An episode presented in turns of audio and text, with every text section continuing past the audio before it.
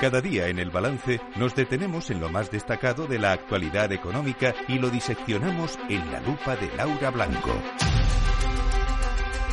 Laura Blanco, buenas noches. Buenas noches, Federico. Esta noche la lupa estalla con tanto cero, con tanto número. ¿eh? eh sí, la verdad es que sí. Eh, no hemos parado de dar cifras de, de crecimiento, del, Fondo Monetario, de la contabilidad nacional, el IPC, todo. bueno, yo no sé si al final todo ha tenido algo que ver en que el consumo haya tirado de nuestro Producto Interior Bruto en el último trimestre del año.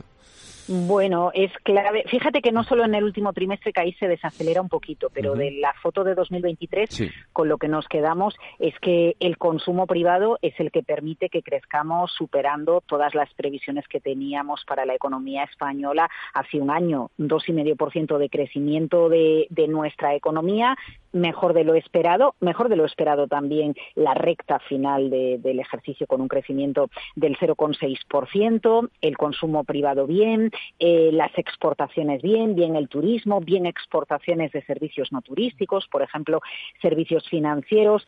Em, desde luego, eh, el dato eh, viene a demostrar la capacidad que ha tenido España de, superar cualquier expectativa, pero sí que podemos poner algún pero, pero no algún pero con malas intenciones, Federico, sino pensando en, en, el futuro y la capacidad de crecimiento de España a largo plazo. Y donde patinamos, donde flojeamos, es en, es en la inversión los datos de inversión no acompañan al crecimiento económico. Y esto es un problema, porque cuando una economía, cuando las empresas invierten, aumentan su capacidad productiva, aumentan su capacidad tecnológica, y esto lo que te asegura, la inversión en el presente lo que te asegura es anclar el PIB del futuro, ¿no? Porque al final, bueno, pues este año, aunque eh, muchos particulares han amortizado hipotecas, pues tanto empresas como particulares que no estaban endeudados, porque eso aprendimos bien en la última crisis, que endeudarse no era bueno, pues han tirado de ahorro para hacer frente, pues por ejemplo, a un coste de la vida mayor.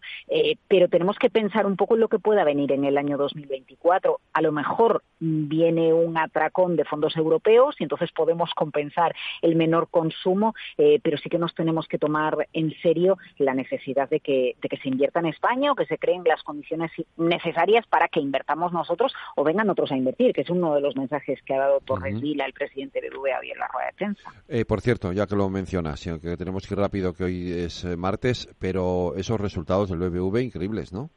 Bueno, récord. Eh, ya esperamos un resultado, una foto global de resultados récord de la banca en el año 2023. Fíjate, todo gracias a los tipos de interés. Eh, pero como hoy la inflación nos da un sustito subiendo, esto quiere decir que a lo mejor es conveniente que los tipos estén altos mm. más tiempo para acabar de acotar los precios. Si esto sucede, más beneficios para la banca, sobre todo en el primer tramo del ejercicio. Hoy el Euribor, a falta del cierre de mañana, nos apunta a tercer mes eh, recortando, ¿no? Y el Euribor al final nos está anticipando que los tipos de interés van a bajar, pero de momento la banca ha tenido gasolina. Veremos si aguanta la gasolina. Yo noto optimismo ¿eh? en los banqueros de este país respecto a que se puedan repetir cifras a lo largo de 2024.